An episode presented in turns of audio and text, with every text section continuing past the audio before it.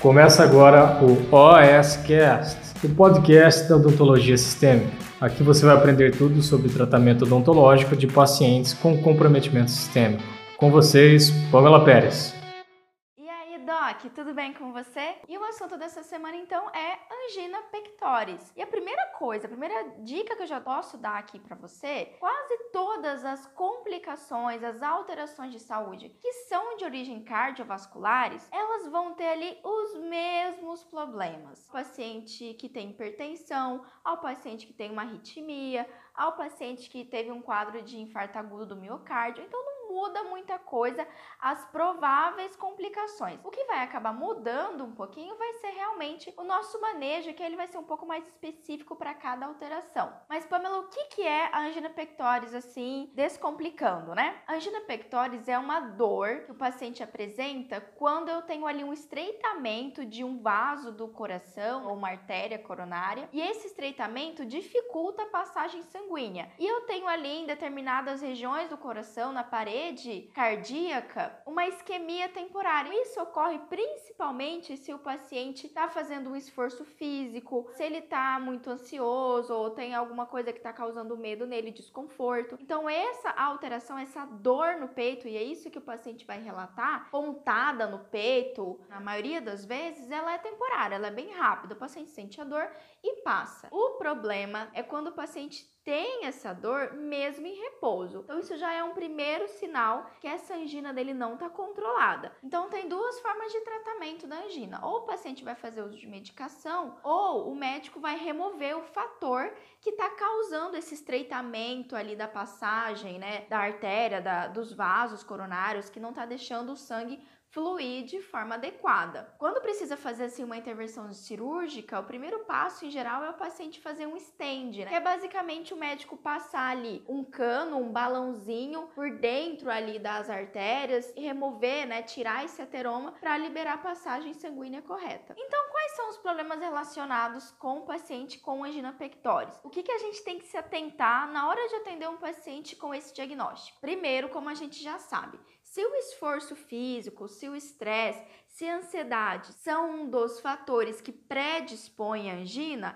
então eu já sei que eu tenho que controlar isso do meu paciente. Eu preciso controlar o nível de ansiedade, de medo dele para o procedimento odontológico. Porque se ele passar por um estresse grande dentro do consultório, aí sim ele pode ter o quadro de angina e pior ainda, ele pode desenvolver um quadro de infarto agudo do miocárdio. O segundo ponto desse paciente é o uso de beta-bloqueadores, assim como os pacientes que têm hipertensão. Então, se esse paciente faz uso de atenolol ou propanolol, ele é um paciente que pode ter ali um pico hipertensivo e, consequentemente, um quadro de angina. O terceiro ponto para se preocupar é que esses pacientes também podem fazer uso de anticoagulantes, AAS, não é mesmo? E isso pode ali interferir um pouquinho na, na hora do nosso procedimento cirúrgico. Eu posso ter um sangramento exacerbado e pode ser que surja aí uma dúvida, já que o paciente ele é cardíaco, que ele passou por uma cirurgia ali na região das artérias coronárias, se necessita ou não fazer nesse paciente profilaxia antibiótica antes dos procedimentos odontológicos. Bom, então o que a gente precisa saber primordialmente, Pamela, faz assim o que é mais importante eu saber do paciente angina, porque eu sei que esses são os problemas que podem acontecer, o manejo não vai ser muito diferente, mas é importante eu saber ali para eu não ter dor de cabeça, eu não ter uma complicação grave no consultório odontológico, é saber se a angina desse paciente está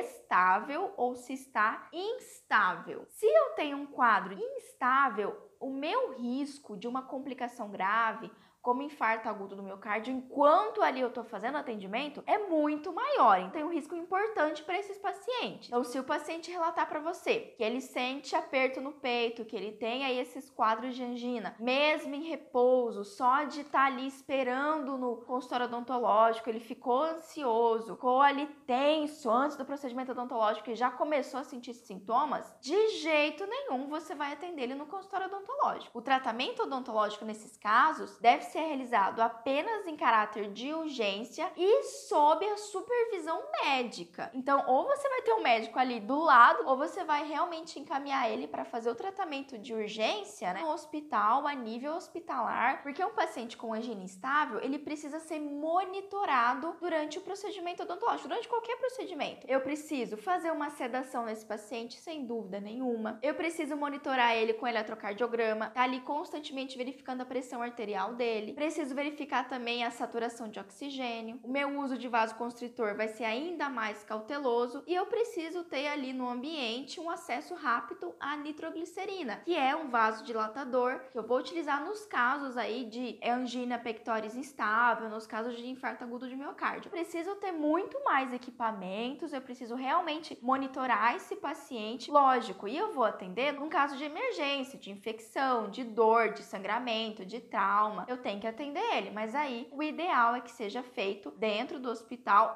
Agora, se esse paciente apresenta uma angina estável, ele faz uso da medicação, é um paciente que você consegue fazer um controle de ansiedade, não apresenta sintomas, uma vez ele teve, ou há um tempo atrás ele teve, ou ele só tem quando ele faz o esforço físico, fica muito ansioso, muito nervoso, aí eu posso sim atender ele a nível do consultório, né? Porque eu consigo alterar meu manejo fazer adequações para atender ele com segurança. A primeira coisa que eu quero que você guarde é que mesmo esse paciente sendo um paciente com angina, mas ela é estável, eu posso fazer qualquer tipo de procedimento odontológico. Tem que tratar, tem que controlar a infecção, tem que deixar essa boca desse paciente bonitinha para eu estabilizar o quadro de saúde. Boca doente, corpo doente. Então, quais são as alterações de manejo? Primeiro, a gente vai controlar esse quadro de ansiedade dele. Esse, o que eu sei é que um paciente que não pode sofrer um estresse. Então, sem dúvida nenhuma, a indicação é sedação leve para os pacientes com a histórico de angina,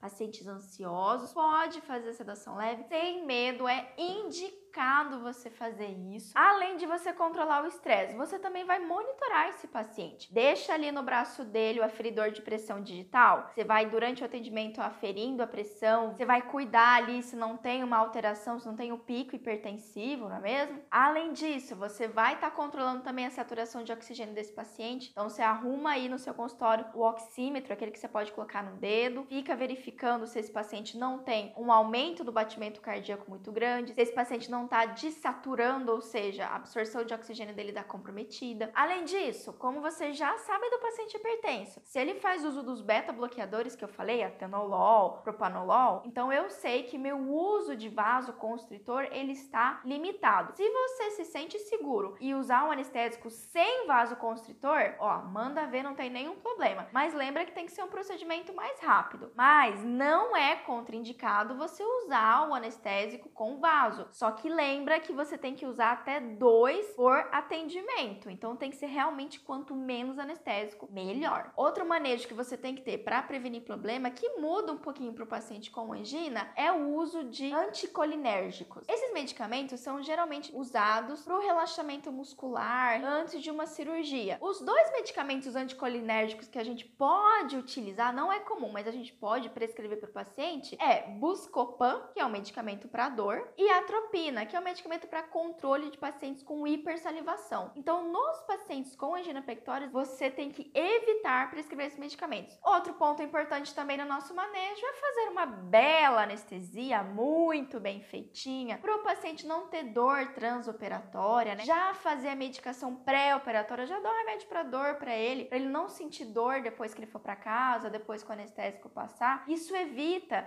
que ele tenha um estresse fisiológico, que ele tenha essa complicação, que ele possa ficar nervoso, ter um desconforto e desencadear uma angina pós-tratamento, uma angina quando ele chegar em casa. Esses pacientes também comumente, especialmente os que passaram aí por cirurgia de stent ou por angioplastia, enfim, eles fazerem uso de AS, anticoagulantes. E aí, como vocês já sabem, isso não contraindica procedimentos odontológicos cirúrgicos ou periodontais. A única coisa que você vai ter que ter em mente é fazer uma bela hemostasia, passar direitinho pós-operatório para o paciente, uma boa higiene, o uso de crioterapia, né, o uso de gelo, uma bela sutura, uma hemostasia local ali, colocar ali uma esponjinha hemostática. Então a gente só tem que lembrar que eu tenho que ter mais cuidado, além do que eu já tenho, mas não contraindica e não é para suspender o AS. E por último, que ficou ali a dúvida, prescreva ou não profilaxia antibiótica? Pamela, mas o paciente passou por uma cirurgia cardíaca, né? E aí, American Heart Association fala o que pra gente? Ela fala que não há necessidade de profilaxia antibiótica. Mesmo que o paciente tenha feito uma angioplastia, mesmo que ele tenha feito um stent, não é uma cirurgia que vai comprometer ali a parede vascular, que vai deixar nicho para proliferação, acúmulo de bactérias. Então, a American Heart Association não indica o uso de profilaxia antibiótica ou, né, ou mesmo terapia antibiótica, não há necessidade. Você só vai prescrever antibiótico se, lógico, tiver um foco de infecção odontológica, você precisa fazer a terapia. Mas por causa isoladamente da angina, não há necessidade. E aí, Doc, clareei um pouquinho a sua mente, descompliquei, não tem muita dificuldade, não é mesmo? E não tem desculpa pra gente deixar de atender paciente assim. É muito mais simples você resolver, atender, ser resolutivo. Você pode fazer isso com total segurança. O que você precisa saber é seu limite mesmo.